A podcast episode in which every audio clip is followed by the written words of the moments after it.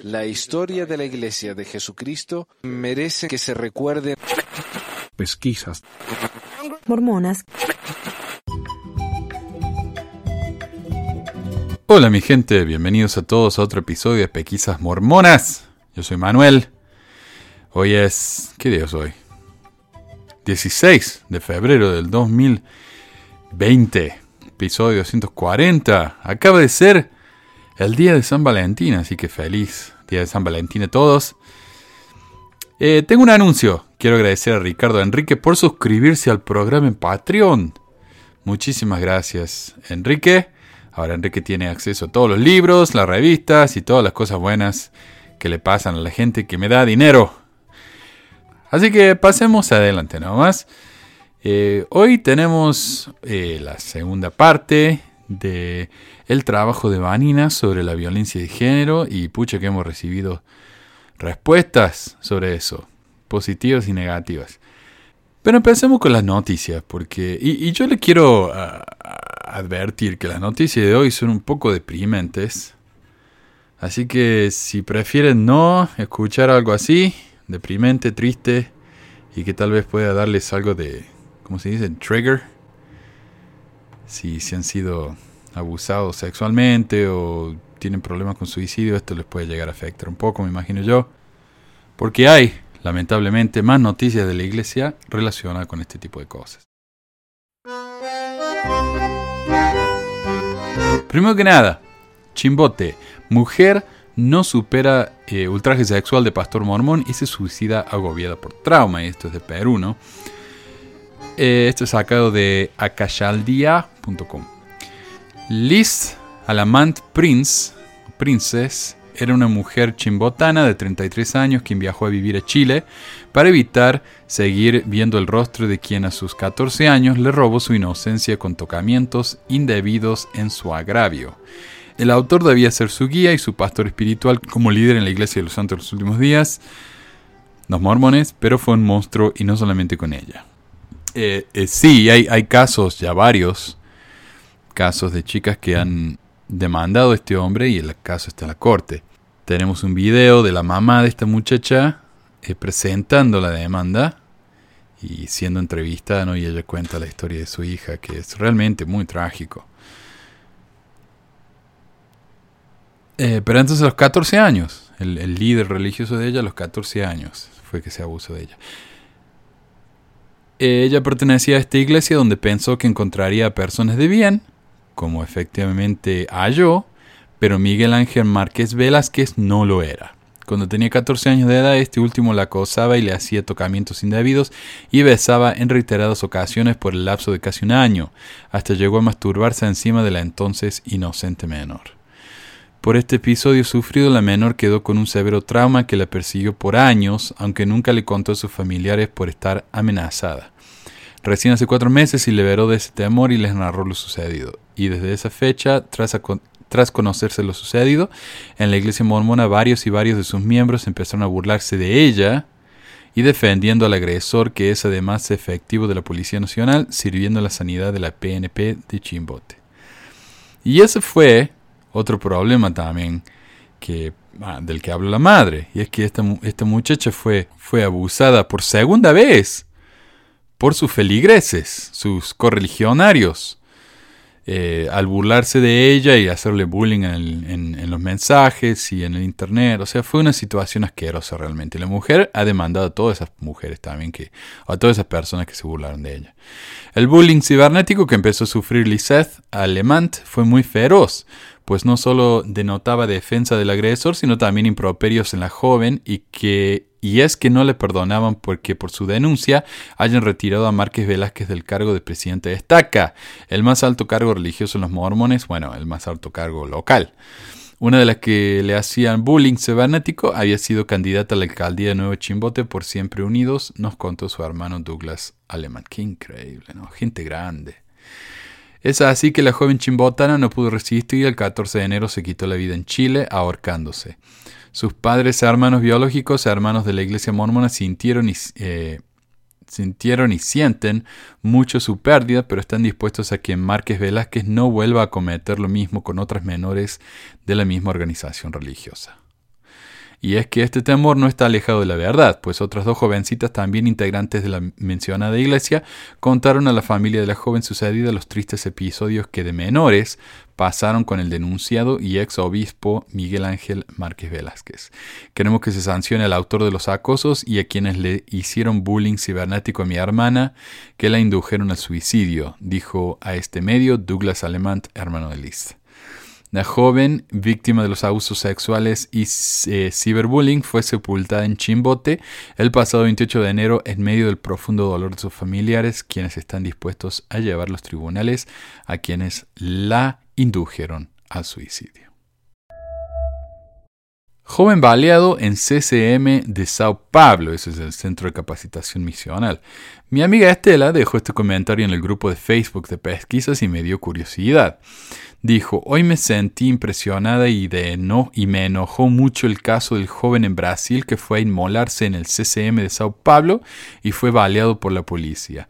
Un joven mormón, ex misionero que sufría depresión y cuando la iglesia saca el comunicado explicando el asunto, se refirió a él como un hombre nada más. Y más fe dijo un sujeto, dando a entender que esa persona no tenía nada que ver con la iglesia. Por lo que fui al sitio de la iglesia y efectivamente esto es lo que pusieron ahí, en portugués, esto no está en español.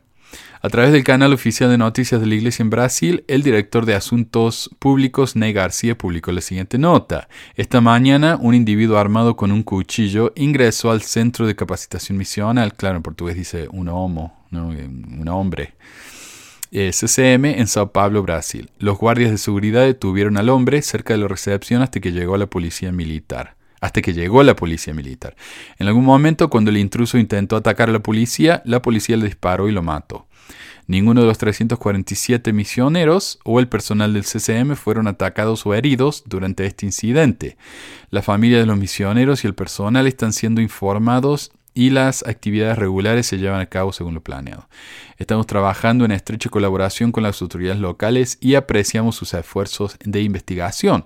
También proporcionaremos a los misioneros y al personal todo el apoyo que necesitan para procesar lo que sucedió. Estamos agradecidos por las oraciones y el apoyo ofrecido en este momento, tanto por los misioneros como por la familia de la persona que fue asesinada. Y es interesante que usen la palabra asesinada, ¿no? Ahora, es muy raro que no usaran el nombre del joven o los detalles de lo sucedido, ya que esto apareció en las noticias. Un oyente me envió un montón de enlaces a, noticias de Brasil y los detalles son abrumadores. Aparentemente el joven sufría depresión, como dijo Estela, y este acto fue una manera de hacer que lo asesinaran. Era una especie de suicidio eh, por la policía. Algo que lamentablemente es demasiado común, ¿no? Eh, porque no tenía la habilidad de hacerlo por sí mismo, no se, no se animaba. ¿no? Según uno de los artículos que leí, según un miembro de la familia, Abner dejó una nota donde dice gracias por hacer por mí lo que no pude hacer. La familia también informó que encontraron en el historial del teléfono celular de Abner una búsqueda de cómo simular una situación para ser disparado. Abner era una buena persona, incluso cuando murió, murió en pasividad. Solo hubo una dramatización. Ese simulacro esa simulación de ataque para ser disparado, le dijo un miembro de la familia a la CN. El joven enfrentó depresión durante algunos años, se sometió a tratamiento psiquiátrico y psicológico. Abner fue miembro de la iglesia y fue misionero entre 2013 y 2015. Los miembros de la familia creen que el centro de capacitación misional habría sido elegido por el joven porque representa los años de misión. En las redes sociales, amigos y colegas dejaron varios mensajes una demostración de que Abner era una persona amable y amorosa. Y es increíblemente triste lo que sufrió este chico. Es, comprensible que los guardias del CCM lo dispararan, la policía le disparara, pero es inadmisible que la iglesia lo trate como un sujeto o la persona asesinada o que intentó atacar a la policía cuando eso va en contra de los reportes policiales. Lo menos que la iglesia podría haber hecho es hacer honor a este joven que le dedicó su vida a esta iglesia, que fue un ejemplo de bondad según quienes lo conocían, y reconocer que el sufrimiento que viene de las enfermedades mentales, tales como la depresión, son reales y no el remate de un chiste como lo hacen ver tantos dentro y fuera de la iglesia. Este podría haber sido una oportunidad de aprendizaje, pero no, fue barrido debajo de la alfombra y publicado en el sitio oficial de la iglesia solo en portugués como para que nadie fuera de Brasil se enterara. Joy me dio el dato de un documental de HBO que menciona a unos mormones, así que lo investigué un poco y encontré esto.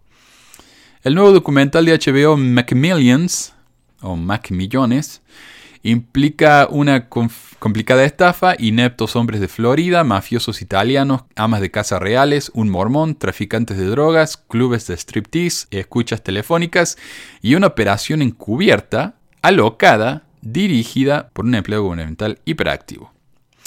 La promoción Monopoly de McDonald's consiste en recoger pequeñas piezas de juego desplegables, un papelito, que se podían encontrar en los paquetes de las partes del menú de la cadena, en, una hamburguesa, en una eh, bebida y en anuncios impresos. El objetivo era recoger diversas propiedades de Monopoly que podrían ser canjeados por premios en efectivo, con algunas piezas de gano instantáneo que iban desde comida gratis a coches, vacaciones y millones de dólares. El concurso se inició en 1987 y fue un éxito masivo, aumentando las ventas de McDonald's en un 40%. McDonald's contrató a Dietler Brothers, una firma de impresión tan segura que manejaba los sellos postales de los Estados Unidos y billetes de lotería para hacer las piezas. Una vez que las piezas estaban listas para ser llevadas a una fábrica para ser colocadas al azar en vasos de soda o paquetes de Big Mac, eran colocadas en un sobre con un sello a prueba de manipulación especial que solo podía ser abierto por un empleado. Por desgracia para McDonald's, ese empleado era Jerome Jerry Jacobson, o el tío Jerry como le decían, un ex policía de Nueva York que comenzó una carrera de seguridad privada. Él supervisó la producción de los cientos de miles, de millones, perdón, de piezas de Monopoly y las entregó personalmente a todos los ganadores antes de que fuera expuesto al mundo. Conociendo los entresijos del sistema, Jacobson descubrió maneras de robar algunas de las piezas. En 1995 se encontró con el co-conspirador que había de reclutar múltiples ganadores, Genaro Jerry Colombo, el hombre que corrió clubes de striptease y operaciones de juego ilegal en Carolina del Sur y que era pariente de Joseph Colombo, el jefe de la, eh, de la familia de la mafia en Nueva York. Al poco tiempo empezó a darle a miembros de su familia y amigos boletos por un millón de dólares, tomando en cada caso un corte para sí mismo y para Jacobson. Era un negociazo, ¿no? En un giro trágico, mientras Colombo estaba tratando de salvar su matrimonio ese mismo año, se, lesionó en un accidente de coche y murió en un hospital dos semanas después. En lugar de renunciar a su esquema, Jacobson, Jacobson decidió buscar ayuda nueva. Fue así que se reunió con Don Hart, un hombre de Georgia que anteriormente dirigió una compañía de camiones. Una vez involucrado en la estafa, Hart trajo a otros dos hombres. El reclutado final fue un promotor inmobiliario mormón muy recto llamado Dwight Howard Baker, que había caído en tiempos difíciles tras lesionarse la columna vertebral en un accidente de tractor. Él, su esposa y sus cinco hijos habían estado juntando piezas de Monopoly de McDonald's con la esperanza de ganar un poco para ayudarle en el pago de las decenas de miles que debían impuestos atrasados. o sea que al pobre, viste, no le, no le fue bien, pagando el diezmo, no le llegaron no se le abrieron las ventanas de los cielos, así que tuvo que confiar en McDonald's, a ver si Dios lo ayudaba de esa manera. Baker a su vez dio piezas de premios de Jacobson a, a su hijo adoptivo, a su cuñada y a otros amigos que tal como lo hicieron los ganadores anteriores, establecieron residencias falsas para que pareciera que vivían en diferentes partes del país, no se viera tan sospechoso. Gracias a una llamada anónima recibida en el 2000, el FBI se enteró de que tres ganadores recientes de Monopoly estaban todos conectados a un misterioso hombre llamado Tío Jerry. Jacobson, Glomb, Hoover y Baker, nuestro amigo mormón, junto con su esposa y su cuñada, se encontraban entre las ocho personas detenidas el 22 de agosto de 2001. En total, 51 personas fueron acusados en el caso, en su mayoría por cargos de fraude y conspiración. Baker fue excomulgado por la iglesia mormona, pero su hijo adoptivo, George Chandler, se le anuló su condena cuando un tribunal acordó que no podía refutar su afirmación de que Baker lo había engañado en la conspiración. McDonald's, por su parte, ha detenido el juego de Monopoly en los Estados Unidos desde 2016, a pesar de que todavía se lleva a cabo en otras partes del mundo. Bueno, esta es la última noticia del día. Y no solamente una noticia, sino que es una especie de análisis psicológico de ciertos mormones. Ya, ya van a ver por qué. Después de que la Casa de Representantes, la Cámara Menor del Congreso de los Estados Unidos, votó para destituir a Trump por abuso de poder, el Senado votó para absorberlo. El único republicano que votó para destituir a Trump fue el senador de Utah, Mitt Romney. El Deseret News lo reportó de la siguiente manera. El devoto santo de los últimos días dijo que hizo un juramento ante Dios para hacer justicia imparcial y dejar eh, de lado sus intereses personales y políticos y hacer justicia imparcial. Bueno, ya lo dijo. Al considerar la evidencia presentada por los administradores de la Cámara y el equipo de defensa eh, del presidente. Así que llegué a una conclusión que no es lo que esperaba haber llegado, dijo pero no veo cómo en buena conciencia puedo llegar a una conclusión y no ser fiel a lo que mi corazón y mi mente me dicen que es verdad.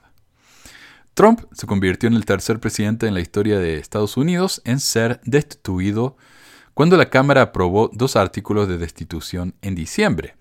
El primero lo acusa de abuso de poder por presuntamente presionar a Ucrania para llevar a cabo investigaciones que lo beneficiarían a él políticamente, el segundo acusa a Trump de obstruir al Congreso durante la investigación de la Cámara sobre sus tratos con Ucrania.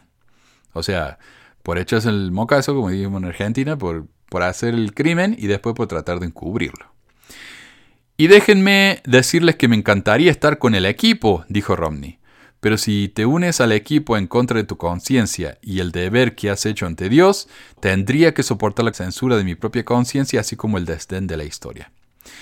Y bueno, muchísimos, eh, muchísimos mormones de Utah se pusieron del lado del senador y lo llamaron un héroe. Han hecho videos, propaganda, ¿no? Muchísima gente lo ha apoyado. Aunque es interesante notar la reacción del resto de los mormones del estado, quienes ven, quieren ver a Romney hacerse a un lado y dejar que lo reemplacen con un senador más servil al presidente más degenerado y anticristiano en la historia del país. Como diría uno de los comentaristas. Esto es raro. En un estado mayormente mormón, los mormones no aprueban que Mead actuó como un mormón. Ya verdad. Algunos de los comentarios en el artículo dicen cosas como, las personas religiosas no tienen que decir a otros que son religiosos. Decidamos. Pierre Delecto tuvo su minuto de fama, absolutamente repugnante comportamiento, y yo soy una persona religiosa, Mead. Y Pierre Delecto es el alias de Mitt Romney en Twitter. Solo de puedo votar para quitarlo de su posición y lo haré. Eres una desgracia para Utah. Mead habla de su conciencia, de su Dios y de su iglesia para dar razones para votar en contra del presidente Trump. Sin embargo, está claro que Mead dejó que sus emociones asuman el control porque perdió, la nominación presidencial en 2016. Pierre Delecto parece tener un doble estándar y no tiene ningún problema dando falso testimonio. Me pregunto si su conciencia está limpia. Dos comentaristas le tuvieron que aclarar a este hombre tan decepcionado que Mitt Romney no se postuló para la presidencia en el 2016.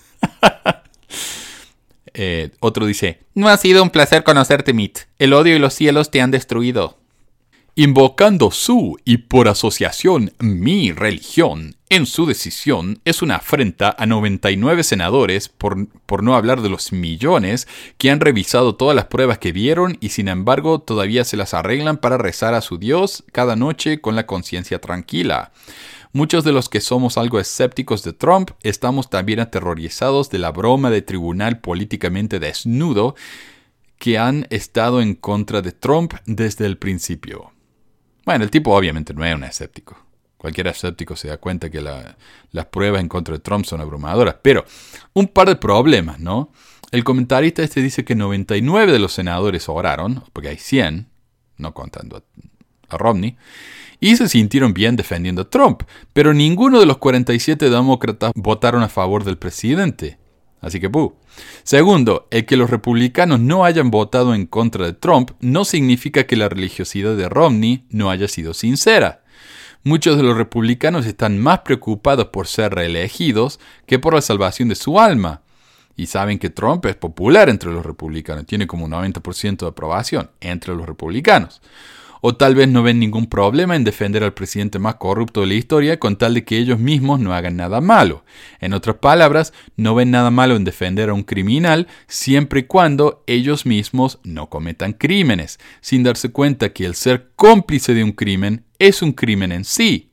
La otra explicación es que una gran cantidad de políticos dicen ser religiosos solo para ganarse la aprobación popular, porque supuestamente ser religioso es equivalente a ser una persona moral, aunque no lo son. Religioso, quiero decir. Personalmente no dudo en la sinceridad de Romney.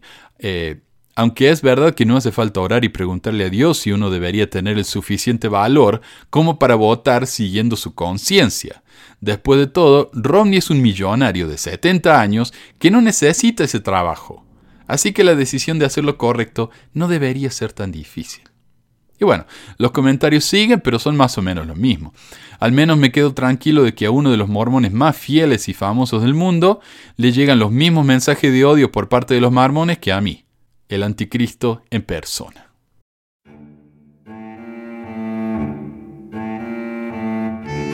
Y también me llegaron mensajes. Eh, empecemos con los divertidos.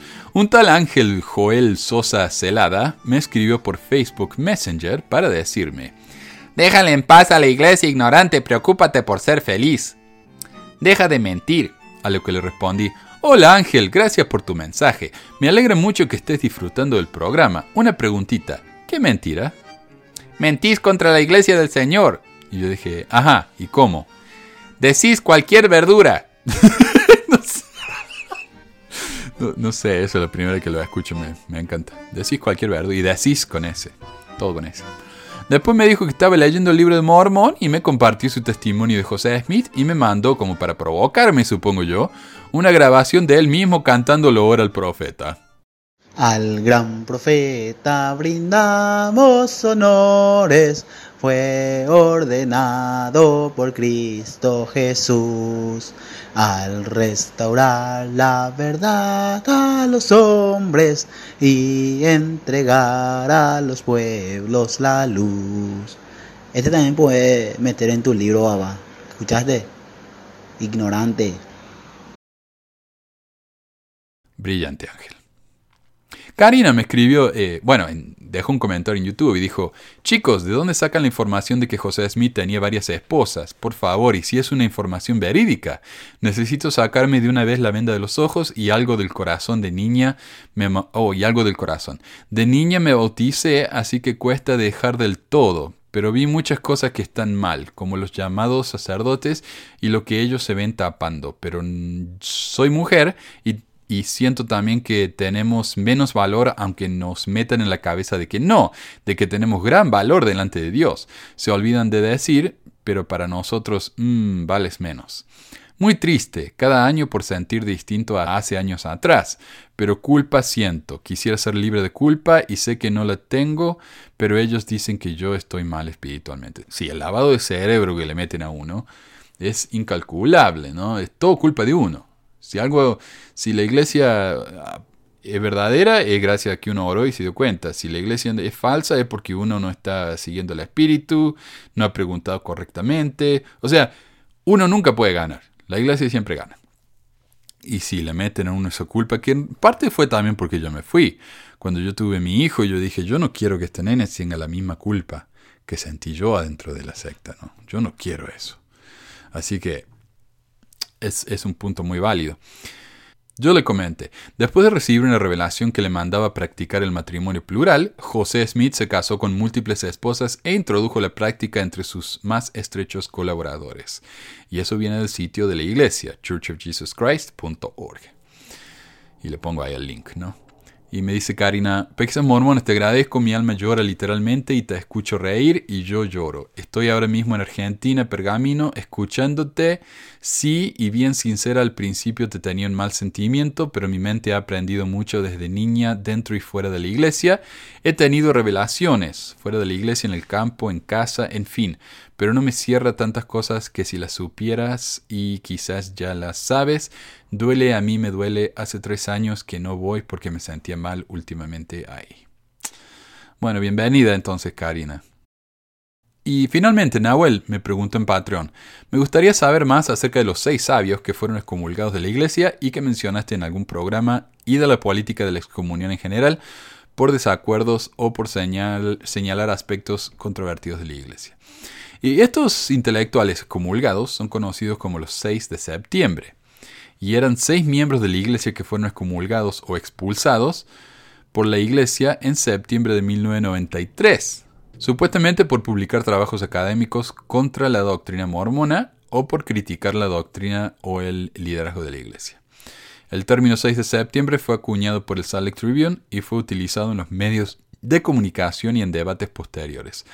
Algunos mencionan la acción de la Iglesia Sud como evidencia de una postura antiintelectual por parte del liderazgo de la Iglesia. Seis individuos. 1. Lincoln Abel Whitesides era una feminista mormona y se destaca por hablar sobre la Madre Celestial. Whitesides fue la primera del grupo en experimentar la disciplina de la Iglesia y fue expulsada el 14 de septiembre de 1993. Aunque técnicamente todavía es miembro, Whitesides afirma que ella estalló fuera de la iglesia y de su matrimonio en 1993 y ahora se considera una practicante de las filosofías de los nativos americanos. Abraham Gileadi Abraham Gilead es un erudito hebreo y analista literario considerado teológicamente conservador. Después de recibir su PhD, doctorado, en estudios antiguos de la Universidad Brigham Young, en 1981 publicó una nueva traducción interpretativa del libro de Isaías en 1988 y un estudio de sus profecías escatológicas en 1991. Los eruditos mormones, incluyendo Hugh Nibley, Truman G. Madsen y Ellis Rasmussen elogiaron su trabajo, pero su argumento de que las profecías de Isaías apuntaban a un rey davídico, humano, que surgiría en los últimos días, diferente a Jesucristo, fue algo controvertido. Y su segundo libro fue sacado de los estantes por su editor, Deseret Book, propiedad de la iglesia. Las razones de su comunión el 15 de septiembre no están claras, al próximo día de la otra, ¿no?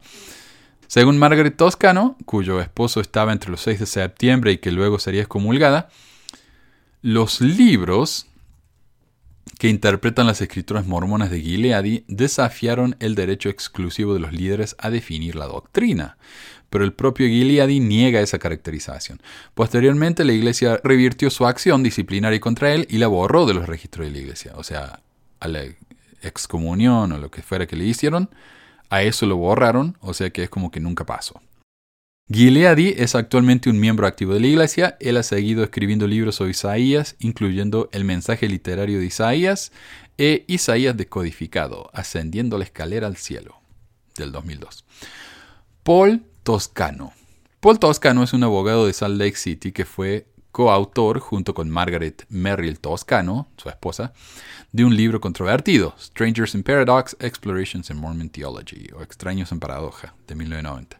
Y en el 92 cofundó el Mormon Alliance. Más tarde escribió el libro The Sanctity of Dissent, o La Santidad de la Disidencia, y su secuela, eh, Los Sacramentos de la Duda. 2007. Fue excomulgado de la iglesia el 19 de septiembre de 1993. Uno atrás del otro, así, pum, pum, pum. Pero dicen, no, es una casualidad eso, ¿no? Claro. Las razones de su excomunión, según lo informado por los líderes de la iglesia, fueron la apostasía y las falsas enseñanzas.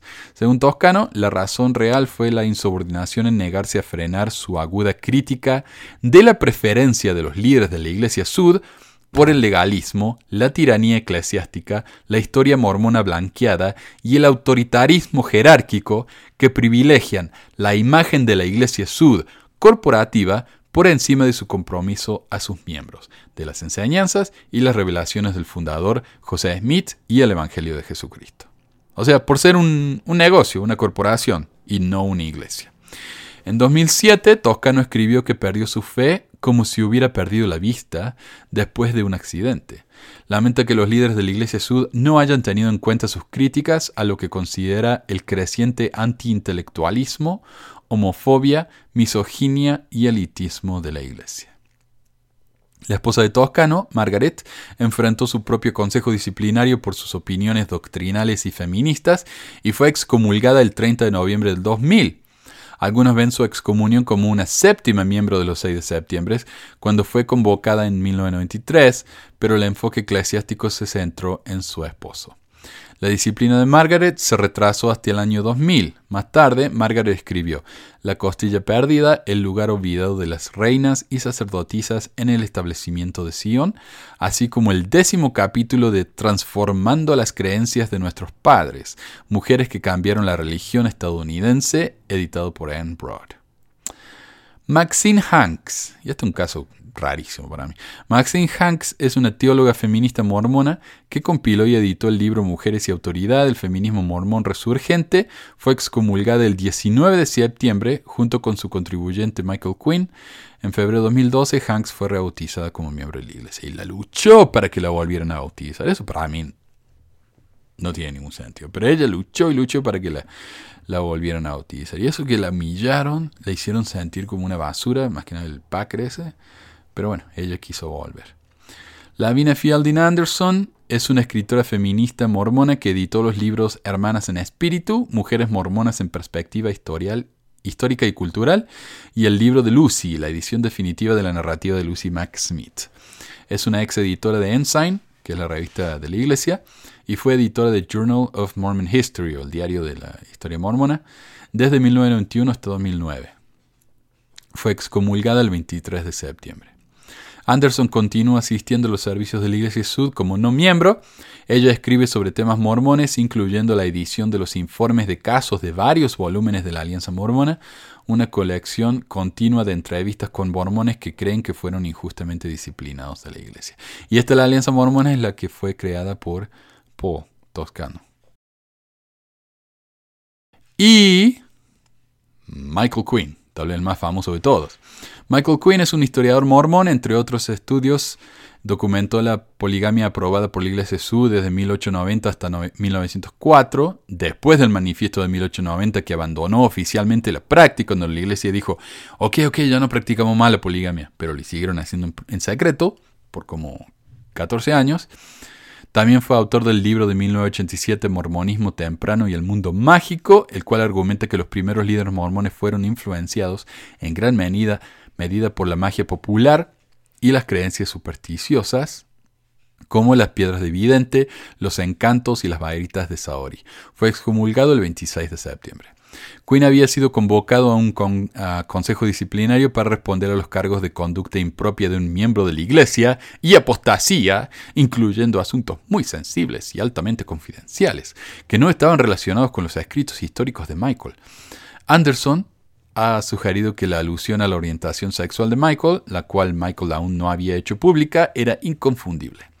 Desde entonces, Quinn ha publicado varios estudios críticos de la jerarquía mormona, incluyendo su trabajo de tres volúmenes, La jerarquía mormona, Orígenes de Poder, Extensiones de Poder y Bienes y Poder Corporativo, que habla de la historia de la fortuna y la iglesia, ese último.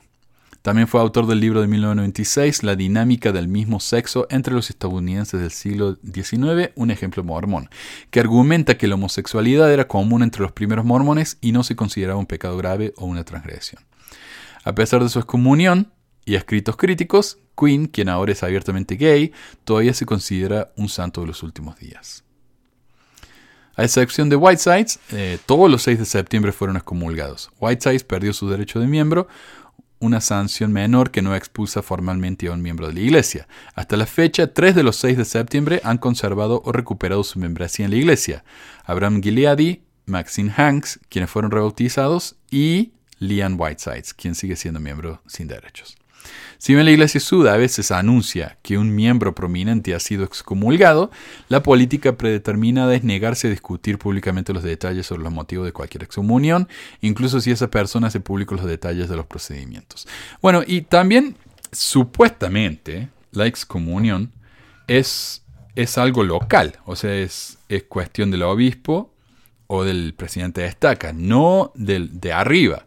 O sea, dicen ellos que los de arriba, los apóstoles, no pueden influenciar a un obispo para que excomulgue a alguien. Pero esta es una coincidencia demasiado grande, que seis personas a lo largo del país sean excomulgadas en la misma semana. Demasiada coincidencia. Los procedimientos relacionados con la organización de estos consejos disciplinarios se encuentran en la sección 102 de Doctrina y Convenios, bla, bla, bla. La iglesia Sud excomulgó a las hermanas Janice Merrill Allred en 1995 y Margaret Merrill Toscano en 2000, quienes habían colaborado con varios de los 6 de septiembre y también estuvieron involucrados en acciones disciplinarias en el 93. Aparte de la citación enviada a cada uno de los seis, específicamente que su comportamiento era contrario a las leyes y el orden de la Iglesia, la Iglesia Sud guarda silencio sobre por qué un miembro fue disciplinado. Con respecto a Queen, que, es el caso más conocido de todos, porque el hombre este escribió tantos libros que se hicieron bastante populares y la iglesia ha usado sus estudios. De hecho, ese libro que mencioné de los bienes de la iglesia fue citado por la iglesia misma en el email que le envió a sus miembros justificando su fortuna. O sea que al, Queen lo usan cuando les conviene y lo tiran abajo del, del colectivo cuando no. Hablando de Queen, Fer Mormon ha dicho que él ha criticado al liderazgo de la iglesia por, alterar una tolerancia anterior hacia la homosexualidad. Como él decía que la homosexualidad era tolerada, ahora no han cambiado, entonces los critica por eso. Además, Quinn ha repetido ataques contra la iglesia y sus líderes públicamente. Por ejemplo, él llamó a BYU el Auschwitz de la mente y comparó a la junta directiva de BYU, la cual incluye a la primera presidencia y al quórum de los doce apóstoles, eh, como líderes comunistas bajo Stalin. Levina o Levina Anderson elogia la habilidad de Quinn de encontrar paz a pesar de que lo han maltratado en maneras particularmente crueles. Ella menciona al elder Boyd K. Packer particularmente. Esta acusación ignora, sin embargo, la frecuente manipulación de Quinn de fuentes relacionadas con el elder Packer en sus trabajos subsecuentes. Y bueno, y, me pareció curioso que digan que Quinn manipulaba las palabras de Packer, así que visité el artículo que le han dedicado al tema en Fair Mormon y me di con que el sitio apologista cita una nota al pie en un libro de Quinn que dice, cuando Elder Packer me entrevistó como un posible miembro de la facultad de Universidad Brigham Young en 1976, explicó, tengo dificultades con los historiadores porque así la voz de Packer como... Tengo dificultades con los historiadores porque idolatran la verdad. Fair Mormon entonces dice que esta cita no es creíble porque viene de un miembro resentido contra la iglesia y no hay ningún discurso de Packer que diga esas exactas palabras, por lo que uno tiene que simplemente rechazar esas palabras como conjetura. El artículo no reconoce que Quinn nunca dijo que estas palabras vienen de un discurso, sino de una entrevista personal. La Iglesia, así como Fair Mormon, usan muchísimas referencias basadas en el testimonio de una persona, pero en este caso no puede ser aceptado para nada y hasta culpan a Quinn de manipular las palabras de Packer, aunque él nunca hace eso.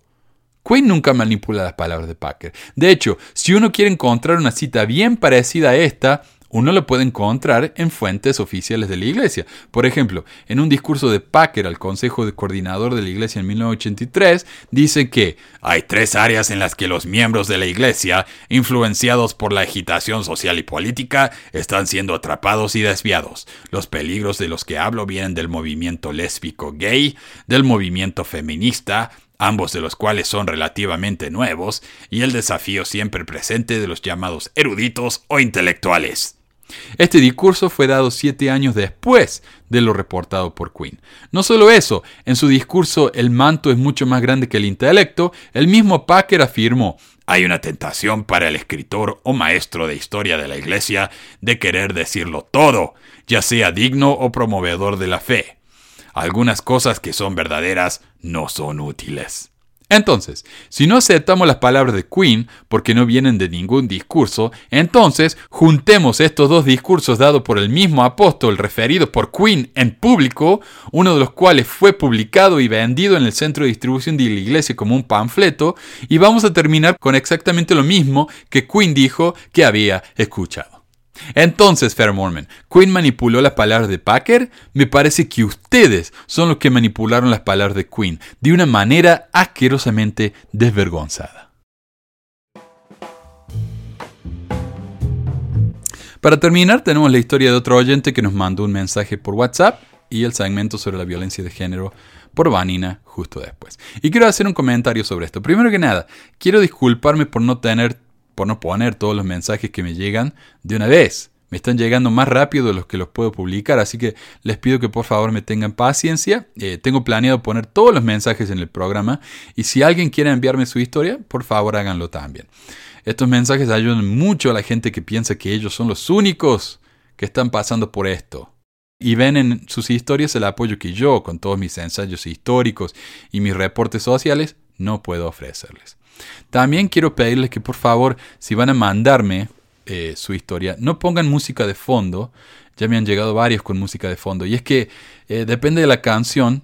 YouTube me hace problemas y no me permite subir el video o, me, lo que sea, ¿no? Me, hace problemas. Ya me han bajado varios videos porque tenían una imagen que no me pertenecía o lo que fuera, ¿no? Pero entonces les agradecería si, si pueden hacer eso. Si quieren una canción, avísenme. Yo les busco la canción o les pongo una canción con el ¿cómo se dice? Con el tono que ustedes prefieran. Eh, hay galerías enteras de música que uno puede usar gratuitamente, como las que uso aquí en el programa. Así que, bueno, otra historia de un ex mormón.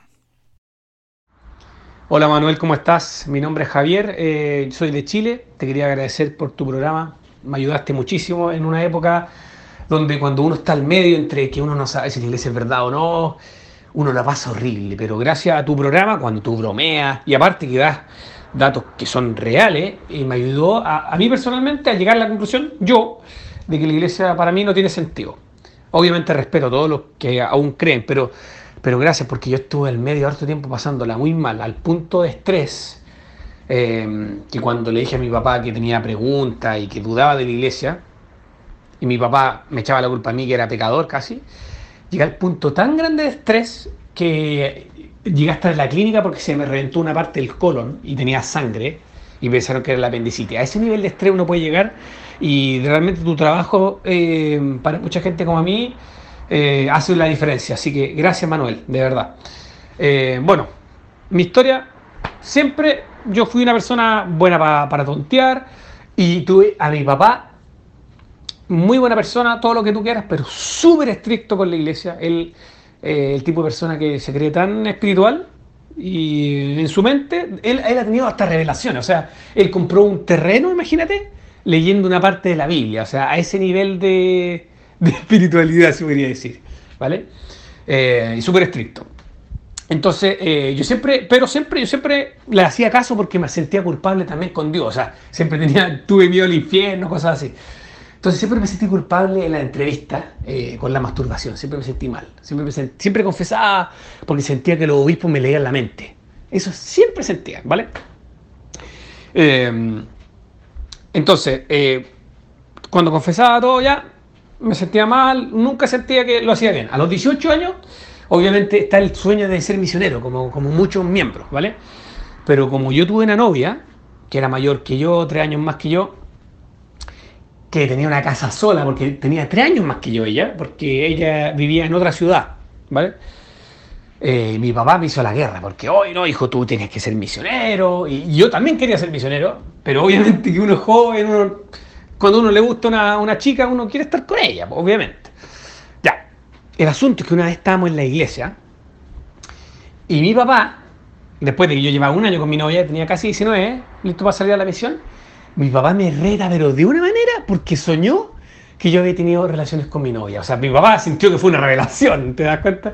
Y me quita las llaves del auto que me regaló cuando entré a la universidad, todo, por ese sueño. Yo obviamente no le dije que era verdad, porque realmente su relación era cierta. Cosa que igual es obvio, porque cualquier joven que lleva un año con su novia que tiene un departamento solo, obviamente va a pasar, ¿ya? Pero ya. Entonces yo, yo siempre tenía como, uy, como que los poseedores del sacerdocio pueden tener revelaciones casi, ¿no es cierto? Ya. Bueno, el asunto es que llega el momento de ir a la misión, yo me sentí tan culpable que confesé todo. Y justo en un momento que mi relación con mi novia no estaba muy buena, así que, bueno, confesé, me dijeron, termina con tu novia, ya, bien, todo bien. Yo pensé que me iba a dar un tiempo, me da un año de arrepentimiento, y más encima me dice, ya, tienes que contarle a tus papás. Y, y, era mi tío, mi tío el que me hacía la entrevista. Yo lo quiero mucho a mi tío, pero ahí yo encuentro que fue un poco injusto, no sé por qué me hizo eso, sabiendo, conociendo a mi papá, que es muy estricto. Ya, a la semana siguiente, el obispo ahí está, en su podio, mi mamá y mi papá, y yo les confieso al frente del obispo una vergüenza. Y mis papás se ponen a llorar, mi mamá llorando, fue una experiencia horrible. Ver a tu mamá llorar, yo sentí que le hice un daño, ella sintiéndose como pobre de mi hijo que, que- se siente tan alejado de Dios. O sea, a ese punto de espiritualidad eh, tenía mi papá en ese tiempo, imagínate. Me sentí horrible, ya. Pero tú sabes, cuando uno termina con una novia, es muy común que pasan un par de meses y uno a veces se encuentra y pasan cosas de nuevo. Ya. La cosa es que de nuevo pasaron cosas después de cuatro meses, después ya no, no la vi más. Pero me quedé callado porque obviamente no quiero ver a mi mamá llorando, fue un caos, ¿vale? Eh, entonces ya, pasó. Fui a la misión, quería dejar a mis padres orgullosos. Eh, también nos pasó que mi hermana, que tiene un año más que yo, a los 18 quedó embarazada y, y mi, mi hermana se casó a lo loco porque estaba asustada por mis papás, o sea, fue un caos, ¿vale?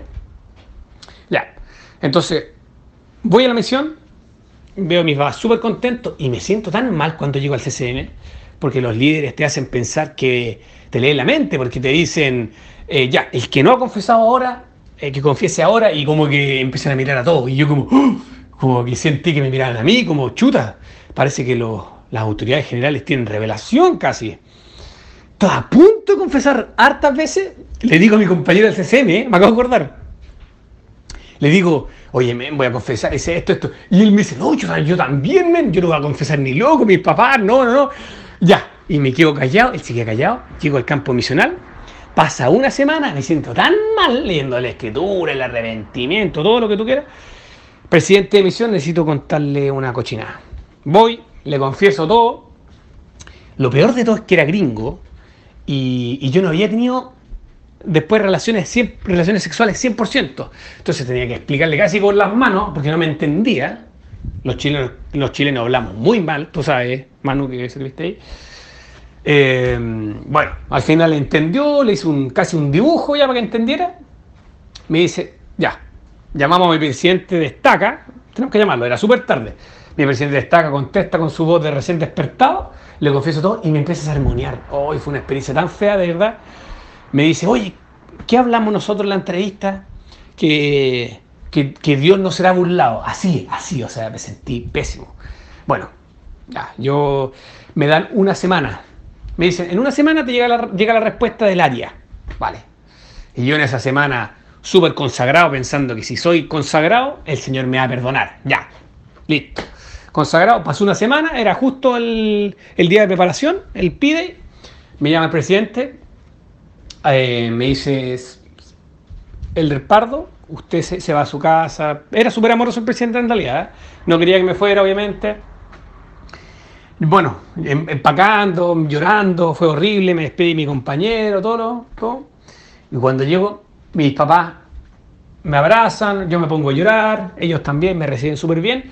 Y mi papá, que sintió como, hablando con mi mamá, tuvieron como una especie de revelación, entre comillas, que me tenía que ir a Estados Unidos, porque dicen, no, en Estados Unidos, como son todos miembros, tu hermano está en BYU, las mujeres no creo que sean tan promiscuas, tan mundanas, te van a ayudar a que tú no, no, no caigas en, las tentaciones carnales, a no tener relaciones, ya.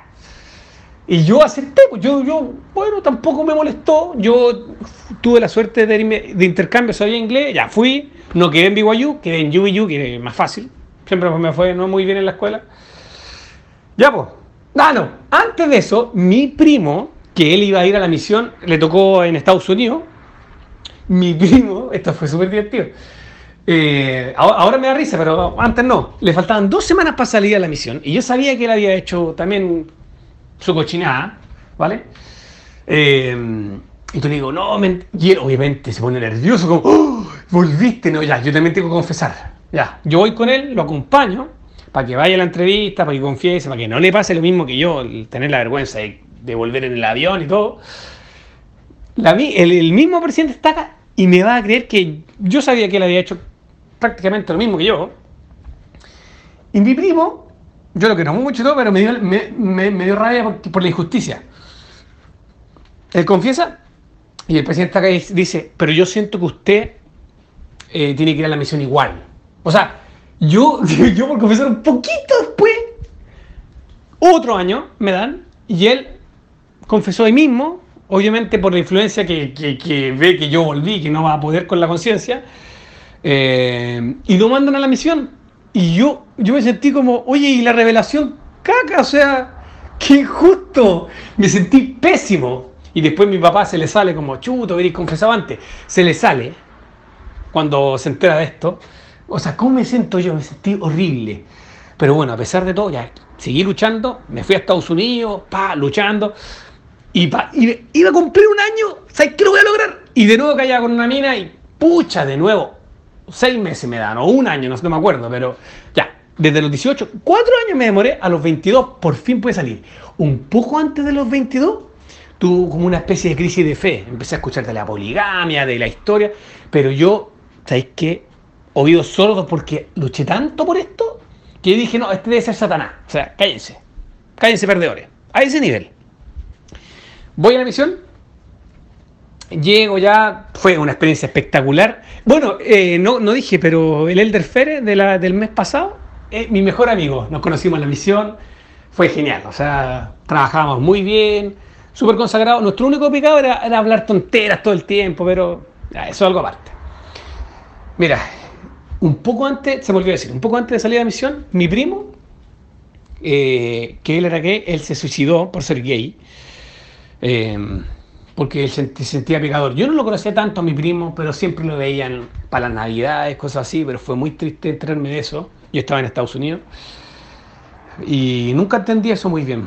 Eh, y cuando fui a la, a la misión, después mi tío, eh, igual me- me recuerda, me trae harta tristeza, porque mi tío después me entero que se suicidó también, el papá de mi primo, se suicidó también.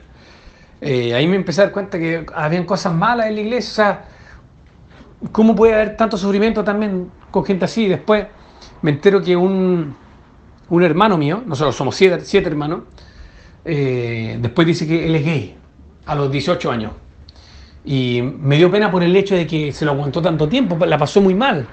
Pero fue, fue, fue bueno que lo haya dicho y que mis papás por lo menos lo apoyaron. Pero lo que, más, lo que me dio pena igual fue que mis papás me lo cuentan llorando pero por el hecho de que es gay, o sea, como si fuera un, lo peor. Y yo, pero, o sea, yo da lo mismo, o sea, él nació así y ya, ¿vale? Eh, entonces, tú, empecé a tener algu- algunos, eh, algunos hoyos en mi fe, ¿vale? Y cuando vuelvo ya empecé a ver el programa y todo, y, y me di cuenta que en verdad lo de las entrevistas, tanta cosa, en verdad vale caca. Eh, bueno, esa es mi experiencia, Manuel te quería agradecer nuevamente y a cualquiera de ustedes que la está pasando mal y, y que iba a pasar después de la iglesia. A mí me pasó que cuando dejé la iglesia, en realidad sigo siendo lo mismo. Yo no tomaba alcohol, por ejemplo. Eh, la única diferencia, lo más genial, Manuel, que me pasó gracias a tu programa, fue que no me siento culpable por hacer cosas normales. Por ejemplo, ahora tengo a una novia que no es miembro y, y cuando tengo relaciones es algo hermoso. O sea, nunca me había pasado eso. Es algo genial. Eh, y por hacer cosas normales, o sea, cosas que son naturales a mi gusto. Así que gracias Manuel nuevamente, lo estás haciendo súper chévere. Un saludo al Pérez, que me encantó su audio, mi mejor amigo. Y échale para adelante Manuel. Un abrazo a todos. Cuídense.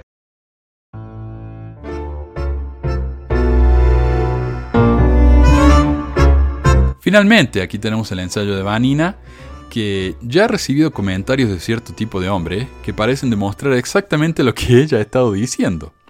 Por ejemplo, un tal Sergio Markiewicz comentó, esta chica debe ser un prosélito de las feminazis de moda. No conozco iglesia que respete más a la mujer. Las imperfecciones de los miembros no tienen nada que ver con la doctrina de la iglesia. Hablo de la iglesia de Jesucristo de los santos de los últimos días. Y yo sé que Vanina va a hablar más de este tipo de cosas, ¿no? De este tipo de insultos tan, tan típico y trillado que, hacen estos, estos hombres. Pero cuando yo le comenté que no me parecía digno de un supuesto santo, ya que él quiere que lo llamemos santos, eh, usar palabras como esa, o despreciar a la gente de esa manera, me respondió, Pexe mormona, soy un sud, pero estoy lejos de ser perfecto, no soy para nada devoto. Como si eso fuera una excusa de algo, ¿verdad? Ay, yo no soy perfecto, así que lo voy a quedar puteando y está todo bien. No, nene, no, vos sos el santo, la sal de la tierra, la luz que brilla sobre el monte y la colina y qué sé yo. Pero acá está, usando palabras como esta, justificando que él no es perfecto. Pero podría intentarlo, ¿no? Al menos un poquito. Dice, no soy para nada devoto, entonces ¿qué haces acá, flaco? Pero es una frase típica de las feminazis de hoy en día. Los pañuelitos verdes, siempre en contra de la religión, sus problemas personales. ¿Qué tienen que ver? Si no le gusta la religión, ¿para qué la ejercen? ¿Voy a usar tu misma lógica patriarcal? Así se refieren los que viven otro estilo de vida. ¿Y quién ejerce la religión? ¿De qué está hablando de eso? Pero bueno, en un solo párrafo el Sergio nos dio tanto para comentar. Primero que nada, es tan cansador ver a mormones inactivos venir a defender a la iglesia. Es como si pensaran que por insultarnos en el Internet, Dios los va a perdonar que no tienen la valentía de vivir los principios en los que dicen creer. Segundo, que yo sepa, no veo que las feministas estén en contra de la religión por lo general. Es verdad que la religión ha avanzado de manera desproporcionada el poder del patriarcado y ha puesto a la mujer en un segundo lugar en la sociedad. De eso no hay discusión, no hay duda. Pero de ahí a generalizar como lo hace este tipo, me parece muy desinformado de su parte. Finalmente, lo que las feministas critican no es solo que estos hombres crean algo diferente a ellas, o como dice el Sergio, otro estilo de vida. Lo que critican es la imposición machista de que las mujeres no se merecen la igualdad que buscan solo porque la Biblia, la tradición o sus cerebritos le dicen lo contrario. Y el Sergio, si piensa que estoy exagerando, el Sergio acá ilustra esto mismo cuando me dice más adelante, si veo la realidad, pelotudo, o acaso los hombres no sufrimos por nuestras mujeres. Oh, cómo sufre Sergio. Ahora, no le veo la gracia a usar estas declaraciones personales para desacreditar una iglesia y su misión. Tu publicación solo sirven para los bobitos, incultos, que recién empiezan. Yo no soy un miembro fiel, pero me informo así como vos y trato de ser imparcial, pero no por ver los errores personales de algunos, voy a decir que la iglesia es una mentira. Ahora, la familia, una declaración para el mundo, expresa bien, el hombre y la mujer somos iguales. Sí, algunos no lo entienden, es cosa personal. Este mundo sería una mierda sin la religión, cuyo fin es mantener las familias unidas. Vos sos zurdo también. Está bien que reclamen igualdad, pero tampoco quieran cumplir el rol de un hombre. Son roles muy diferentes y ambos deben respetarse. El hombre preside y provee. La familia para un religioso es una cuestión doctrinal, pero eso no minimiza a la mujer que cumple un rol igual de importante e incluso provee o preside si las circunstancias lo requieren. Y ahí está el problema. Los hombres y las mujeres son iguales, pero los hombres son más iguales que las mujeres, como diría George Orwell de sus animalitos en la granja, ¿no? El papel de la mujer es igual de importante, pero en la cocina, en la piecita del bebé. Es como cuando yo le digo a mi hijo, eh, cuando quiere ayudarme con algún proyecto, que me agarre la escalera o que me traiga agua, y con eso, que, y le digo yo que con eso está haciendo algo importantísimo, y que sin él yo no podría terminar lo que estoy haciendo. El que yo le diga eso no quiere decir que sea verdad. El que los marmones digan que las mujeres tienen un rol importantísimo e igual de crucial en el plan de salvación que los hombres no significa que sea cierto. Pero está bien, en cuando llamen a una mujer al quórum de los doce, como han hecho los de la comunidad de Cristo, me callo, porque van a demostrar que en realidad están dispuestos a hacer lo que predican y que esta es una iglesia que realmente trata a las mujeres con igualdad más que cualquier otra institución en el mundo. Pero bueno, ya me calmé, ya me calmé. En esta parte del ensayo, es el fin de la primera parte, Ah, Vanina estaba hablando, bueno, en el episodio anterior, Vanina estaba hablando acerca de las razones por las que uno no se separa. Y a veces es el miedo de, perder el hogar, de, que los chicos van a perder a su papá y ese tipo de cosas, ¿no? Lo que Vanina llama eh, razones o excusas a veces. Ah, y aquí entonces ella eh, nos va a hablar un poco más acerca de eso. Y disfruten. Los sellamientos se anulan, los divorcios se logran, los bienes se dividen la vida encuentre su camino. Las mujeres sud, las mujeres miembros de la iglesia, están padeciendo este flagelo. Eh, bueno, digo también que puede, que seguramente hay hombres y mm, el hombre violento es avalado por la falsa imagen de pulcritud y rectitud queda cada domingo en la capilla con su camisa blanca, la corbata y la sonrisa de político en plena campaña. Las mujeres están silenciadas, autosilenciadas y silenciadas por los demás, manipuladas por la culpa y el miedo, por las promesas grabadas a fuego y las amenazas que no suenan eh, tan terribles cuando las pensamos más tarde, eh, salvo cuando se las contamos a alguien que no es miembro de la iglesia y se agarra la cabeza por lo que le estamos diciendo. Eh, me acuerdo mm, en el tiempo en el que yo ya yo no daba más y ya quería separarme, iba por los la capilla, los pasillos y a veces me paraban distintos hermanos o hermanas y me decían, tenele paciencia, ya va a cambiar, ya va a mejorar, él te ama, porque estuve hablando con él y no paraba de llorar. Y yo le miraba, le abría los ojos como una lechuza, porque, a ver, me refiero a los ojos grandes. No podía creer lo que estaba diciéndome, que lloraba al frente de esta persona y a puertas para adentro a mí me hacía o resonar o, o me ignoraba completamente o, bueno, eh, ya vamos a hablar de, algunas cosas más que, que pasé. Eh, era completamente contrario, digo, ¿con quién estoy? Estoy con dos o tres personas en, el mismo cuerpo. Em, bueno, y yo le decía, hermano, le decía, usted no sabe el tipo de persona con el que yo estoy. A usted le puede haber dicho mil cosas, le habré llorado, le habrá eh, visto las lágrimas y los mocos caer, pero no es así. En casa no es así. Y le he dado muchos años de oportunidades para que cambie y, no lo ha hecho. Y yo ya no puedo más.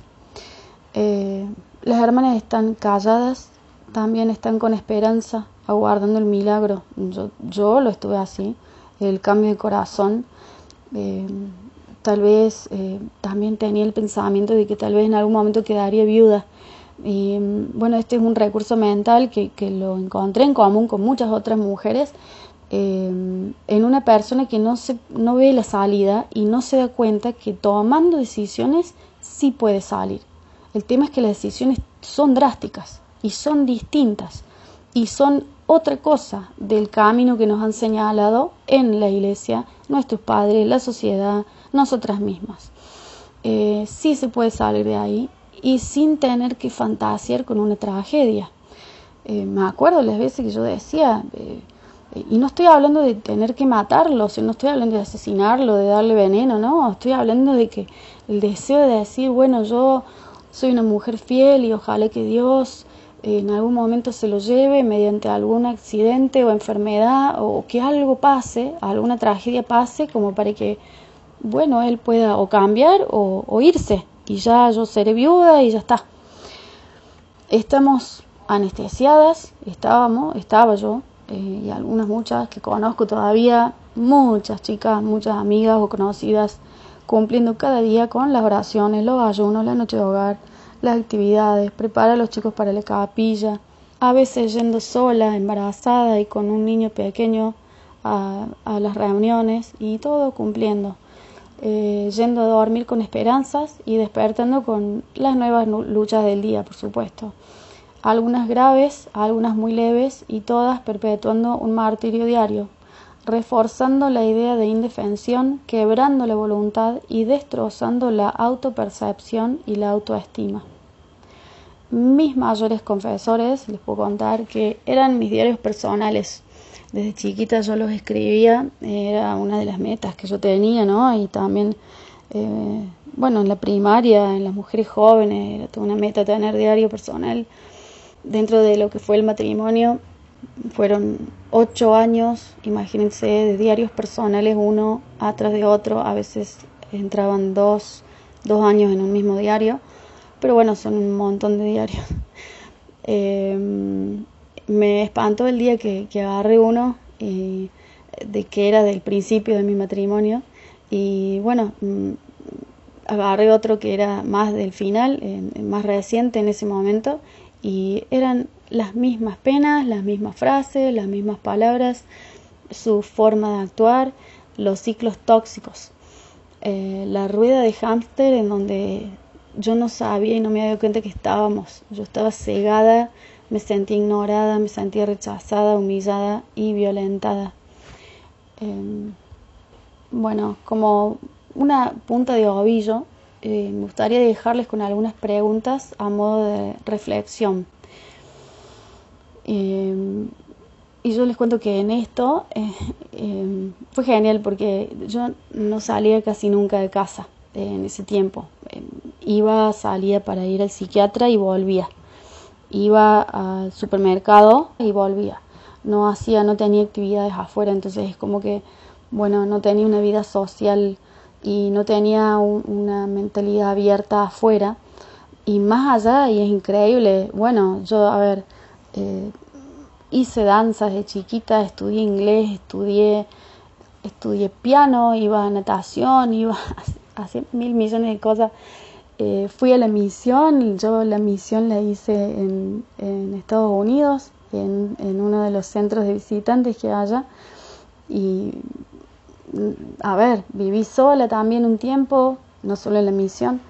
Pero bueno, estas relaciones tóxicas así con una persona manipuladora y narcisista van rompiendo toda la, integridad de, de, la mujer o de la persona. Y mm, ese día que yo me iba a contactar, me iba a ver con la abogada, me costó horrores llegar a verla. Nos juntamos en la cafetería de una estación de servicio y sentía que estaba haciendo algo terrible. Ella abrió los ojos grandes, me miró directo y me dijo, responde a mis preguntas con sí o con no. Ahora yo les voy a dar una lista de preguntas, em, algunas no, porque ella sí me, hizo algunas preguntas, mm, por ejemplo, la violencia sexual, esa yo puedo decir que no, pero bueno, otras, eh, la mayoría sí. Ella me preguntó, ¿te ignora? ¿Te insulta? Te miente, te esconde el dinero, no te deja trabajar, te obliga a trabajar y él no trabaja, te ridiculiza en privado o en público, maneja el dinero solo, el dinero tuyo o el dinero de él, golpea las paredes, las mesas, cosas con los puños cuando algo le molesta, rompe tus pertenencias, te quita las cosas y amenaza con romperlas, te revisa el celular, te desprecia, te descuida si estás enferma, si no trabajas, te da dinero, miente sobre cuestiones referidas a decisiones matrimoniales, toma decisiones solo, realiza actividades solo, sin consultar, se va y no da explicaciones, te amenaza, te empuja, te escupe, te violenta sexualmente, te culpa, es agresivo con los niños, se ocupa de algo en la casa, se ocupa de los niños a nivel de salud o a otros niveles. Se podría decir que el trato es cordial. Si hay un problema, lo resuelve con diálogo. Resuelve eh, cuestiones del matrimonio con otras personas. Te rebaja, te abandona, te ahorca, te tira cosas, te pega, te grita, se burla, te manipula, te aísla de tu familia y amigos ella me dijo, si las respuestas son afirmativas, él está infringiendo la ley. Y yo a casi todas estas preguntas les dije que sí. Em, hay penas que se dan por romper las leyes. Él estaba infringiendo la ley con todo lo que yo le dejaba hacer. No estoy tratando de culparme, pero sí era mi responsabilidad y yo no tenía armas ni sentía fuerza para poder hacer algo distinto, pero sí tenía fuerza para soportar todo eso. Por eso a las víctimas de violencia se les llama resilientes. Hay derechos que las víctimas pueden ejercer en el tiempo en que están sufriendo este tipo de tratos. Los niños no les son quitados a la mamá. No en términos generales, a menos que la madre, bueno, tenga problemas serios de salud o que a ella no le importen los chicos, los abandone, los abuse, los violente o ponga la vida en riesgo de los niños, etcétera. No, no hay forma que, yo les cuento, mamás, que no hay forma que les quiten los niños y más si son madres que se muestran ocupadas y, al tanto de, lo, de, bueno, de toda la salud y la integridad de los niños.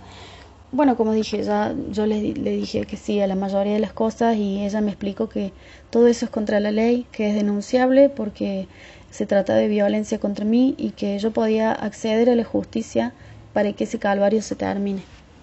Todo era denunciable. Y yo, les digo, yo en mi mente tenía claro que aunque él perpetraba la mayoría de esas cosas que ella me describió y, y me preguntó, en realidad para mí, y yo lo digo hoy mismo, yo dije que sí en la mayoría de las cosas, pero, pero no me parece que es para tanto. y también pensaba, yo, yo esto lo puedo soportar, no es que, ay, y, pobre, no lo quiero denunciar, me parece pobre, no, no, no, no voy a hacer esto, o sea, qué, traicionera, que me sentía re mal. Eh, y me daba pena él.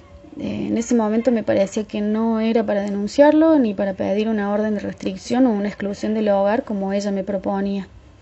Y él, en ese tiempo en el que bueno yo venía pidiéndole ya hacía muchos meses separarnos y hablar y dialogar sobre eso y ver qué íbamos a hacer y cómo íbamos a vivir. Él me había dicho que de la casa él no se iba a ir y que me fuera yo sola y que le dejara a los chicos. Eh, para entonces eh, uno de ellos, de mis hijos, tenía siete años y entrando a primer grado y el otro en, eh, de, cuatro años en, jardín. Eh, en ese tiempo yo estaba con depresión aguda, medicada, con terapia psiquiátrica y con mucho tiempo de, de despertarme cada día pensando que ojalá ese día no me hubiera despertado. en esa reunión con la abogada ella me vio muy, muy dubitativa y yo no podía creer lo que estaba escuchando. Me di cuenta que era hora de tomar decisiones que jamás yo había tomado. Eh, no podía creer que los pasos que tenía que tomar para salirme de eso eh, eran esos. Y hacía meses que él no quería hablar conmigo. Yo, a ver, las primeras veces quise hablar personalmente, por supuesto, con él. Y mm, él se había vuelto muy hostil y le mandaba después, como él no me escuchaba y no me contestaba, porque pasaba por el lado mío y él decía, no, no, no vamos a hablar de eso, o directamente no me contestaba, terminé mandar, mandándole mails, le mandaba mensajes de texto por el celular y no, no me contestaba o me contestaba cosas que nada que ver. Eh, y él hacía como que nada pasaba, o sea, bueno, era un día más y y de verdad, eh, a través de esto, de mi insistencia para separarnos, la, convivencia cada vez se tornaba más y más hostil, ¿no? Puedo contar que como primera medida me, me separé de la, de la habitación, me fui a otra habitación y bueno, mi habitación nueva era la más incómoda, digamos, porque me fui al piso con un colchón, pero era la más perfumada y la más hermosa. Para mí, yo me acuerdo de esa época, para mí era un oasis mi habitación y estaba, me sentía a salvo ahí. Él deseaba, que ella me lo había mencionado, vivir juntos pero separados. Y eso es algo patológico, dañino. Eh, de hecho, sus padres ya vivían así, hacía muchos años. Bueno, eh, la abogada me dijo, llámame cuando estés lista, de acá una semana a un mes, a un año, yo te aseguro, me dijo, que tu, tu situación va a seguir igual. Él no va a cambiar. Este tipo de personas no cambian. De hecho, va a empeorar. Y así fue. Por un mes y medio, más tarde, más o menos, de cosas que se precipitaron y pasaron horribles. Él me dijo que de ese momento ella, cuando le llamé, ella me iba a enseñar cómo comportarme él y muchas de las cosas que aprendí me costaron muchísimo al principio porque yo estaba siempre haciendo lo mismo y de una manera muy sumisa y con una sensación de vulnerabilidad completa. Entonces, bueno, mis actitudes eran de otra persona que yo tenía que aprender a hacer. Las aprendí y está bueno aprender y, y está bueno ser enseñable. Bueno, yo eh, no tenía el apoyo moral de mi familia para nada. Todos miembros de la iglesia, bueno, no todos, casi todos, no me apoyaban para separarme les costó muchísimo creerme. Eh, yo, a ver, yo mostraba las situaciones, a veces les contaba de lo que vivía, pero mm, por supuesto que no lo contaba a todos. A ver, era difícil explicar las situaciones porque algunas eran muy sutiles o, muy raras, muy perniciosas. no es que él venía y entraba a la casa, pegaba un portazo y me pegaba una piña, porque no era así. Eran situaciones de, negligencia, de negación, de, contrariar, de, no aceptar, de hacer planes solos, de gastar la plata solo. él se compraba motos, eh, él hacía sus viajes, nosotros eh, no íbamos de vacaciones, siendo que él eh, bueno, era, teníamos un, buen pasar, eh, él tenía un buen trabajo, tiene un buen trabajo. También para ese momento yo tenía mi mejor amiga, eh, que también es miembro, en ese tiempo era mi mejor amiga, y ella, eh, me acuerdo un día entrando a la primaria, yo era la directora de música, ella era la presidenta, me dijo que ella no iba a poder acompañarme más en ese camino con la depresión que tenía. Ella es psicóloga, y también recuerdo eh, cómo me dijo que ella no estaba de acuerdo en, lo que yo estaba por hacer eh, con el tema bueno de, la separación y de la denuncia. Eh, no es algo que yo lo contaba libremente, pero bueno, era mi mejor amiga y yo lo compartí con ella esto. Y bueno, me dijo, yo no, yo hasta acá llegué, yo no puedo ser más tu amiga, no, no me lo dijo así tal cual, pero me dijo, hasta acá llegué, yo no te puedo acompañar en esto. Eh, bueno, se imaginan cómo me sentí. No sé si tienen mejores amigos que hayan hecho esto tienen un mejor amigo y si pensaran en que les hace esto, cómo se sentirían. No, no me lo esperé nunca. Y menos ella siendo psicóloga. No era mi psicóloga, éramos amigas desde la primaria y nunca jamás lo esperé porque además yo siempre estuve para ella. Tenía también la fuerte presión de los líderes, por supuesto, o la ausencia de los líderes. Actuaban con condescendencia a veces y rechazo, y ya vamos a, desarrollar más este tema. El obispo entonces eh, que tenía yo pensaba que obligándome a ir al templo yo iba a cambiar de parecer y dejar de pensar en separarme. Cuando me entrevistaba él me escuchaba y yo pienso que él me creía, pero bueno, después él entrevistaba al que era mi esposo y también le creía. Eh, por lo tanto, él como que le generaba toda una situación en su cerebro eh, y que yo ahora yo, yo, sé fehacientemente que no tenía inspiración de nada. Eh, y entonces su posición siempre era, bueno, imparcial. él dijo, ella dijo. Y sin poder realmente ayudarme con todo lo que estaba padeciendo. y de verdad, como conté al principio, si la mamá no está bien, los hijos no están bien primero tiene que estar, bien el adulto, eh, especialmente el que tiene a cargo las criaturas.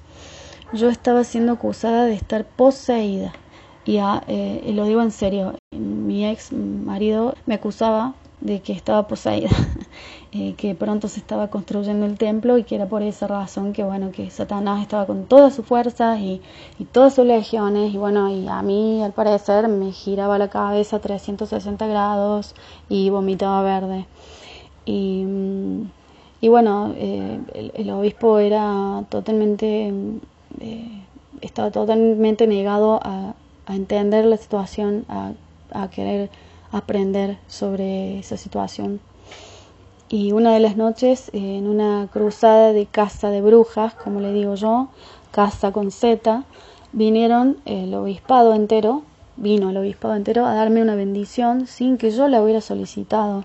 ¿Por qué digo casa de brujas? Porque en ese mismo año, en ese mismo tiempo, éramos cinco mujeres sufriendo violencia de género en el mismo barrio y en la misma capilla y cinco hombres violentos, cada uno con, con cuestiones distintas que hacía y también con cuestiones muy similares, ¿no?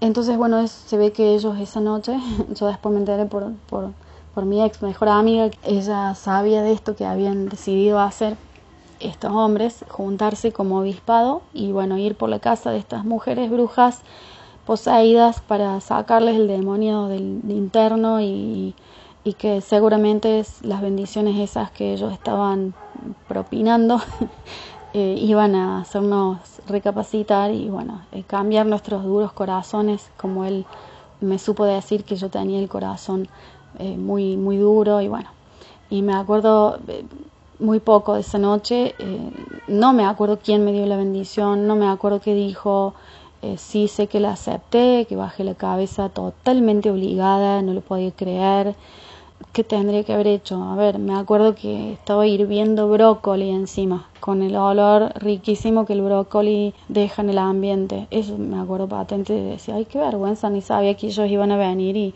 lo cierto es que yo debería haberlos echado a himnariazos de mi casa, ¿o no? Otra persona, otra mujer, no viviendo situaciones de violencia día por día, como la, tortura china que dicen que es gotita por gotita, gotita por gotita, una persona con dos dedos frente, que venga el obispado y que te diga, yo te voy a dar una bendición, porque vos estás equivocada, vos no podés estar queriendo separarte, querés romper una familia, y que se lo hagan a cuatro mujeres más, que wow, yo después puedo hablar de estas situaciones, pobres mujeres, las cosas que les pasaban a ellas. A una que era una, una señora muy mayor, el tipo la había hecho trabajar toda su vida. Era un hombre huraño, no quería recibir nunca a nadie, ellos no iban nunca a ningún lado. Pobre mujer. Así que ella trabajaba. Después otra que, bueno, era muy violento el, el tipo, él venía de estar con la amante, era presidente de la escuela dominical. Ese mismo sábado de noche había estado con ella, a la mañana se levantaba de que estaba con, con la mujer esta aparecía en la capilla y oficiaba de director de la escuela dominical. Y bueno, y la, la otra, la esposa ahí, toda sufriendo, siempre llorando, siempre diciendo esto ya se va a acabar, esto bueno, el sacerdocio, que esto, que lo otro, que yo tengo que apoyarlo y él va a mejorar y va esto, va aquello. Eh, bueno, es así.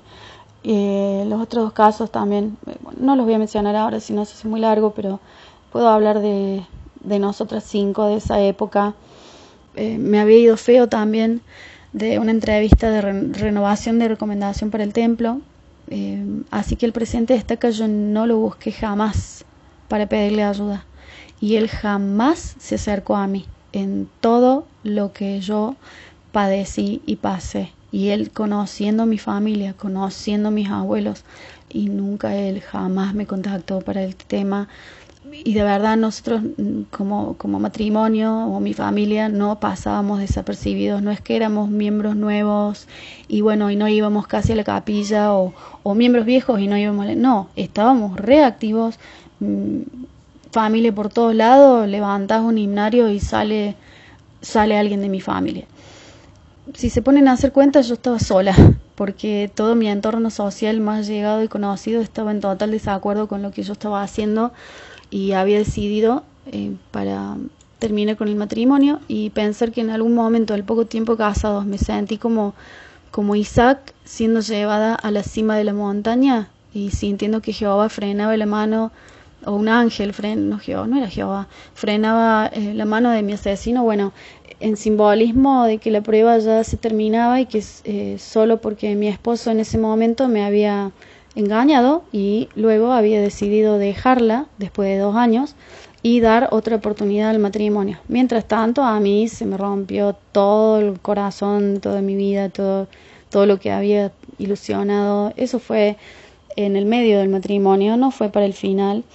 Eh, esto no lo considero dentro de la violencia de género. Eh, eh, hubo razones por el engaño, yo no lo estoy justificando, pero sí, yo también estaba muy ajena a él y pero ¿por qué? Por el flagelo que él tenía con su personalidad y toda su forma de actuar en ser violento en muchas cosas, aún en la ausencia y en, el egoísmo que él cargaba. Entonces yo no sentía ganas de estar con él, pero tampoco tenía el deseo de separarme.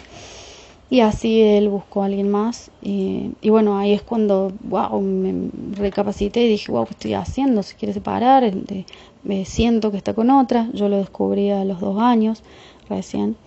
Y yo me obligué a seguir con él. Mm, a ver, eh, yo decía, ese era mi lema, voy a hacer lo menos traumático primero y después, si no funciona, voy a hacer lo más traumático que era la separación.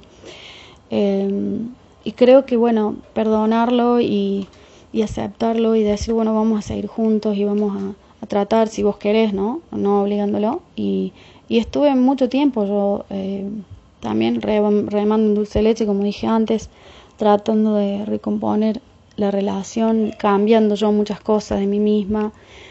Eh, haciendo como un mea culpa, digo, bueno, esto tengo que mejorar, esto acá, esto allá, y convirtiéndome en Betty Crocker, en mejor mujer, eh, una mujer típica de los años 50 y más, más siendo mormona.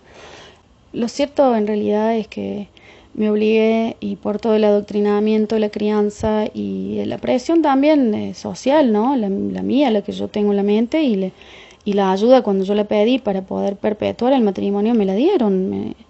no vino, vino un solo líder que me dijo, mira, va a tener que dejarlo ir porque él tiene su albedrío y yo, no sé, sentía como que me arrancaban los brazos del cuerpo estando sin anestesia.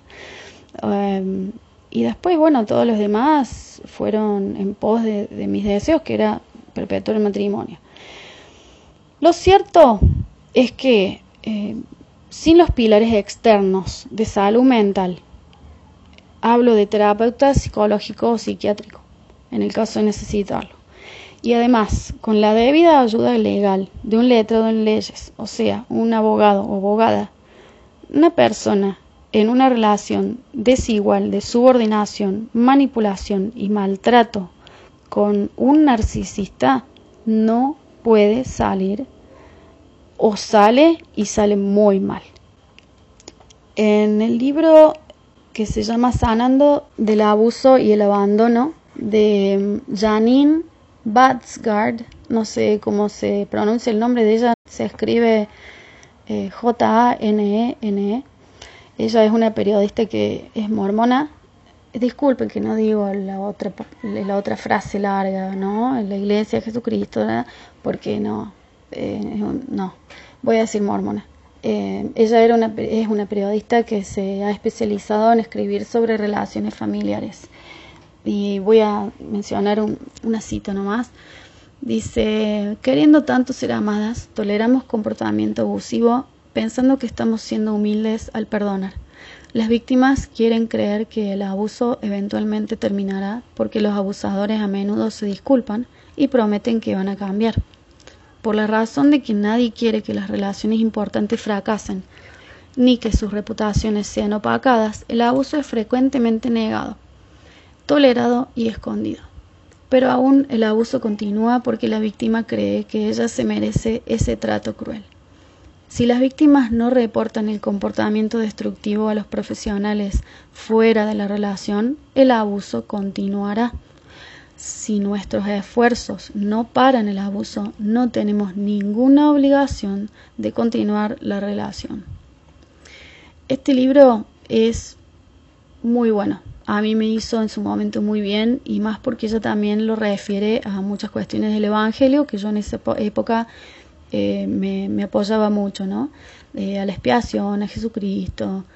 Eh, no voy a hablar mal de eso, fue para mí una boya o un salvavidas en ese, en ese naufragio que tuve y me ayudó muchísimo.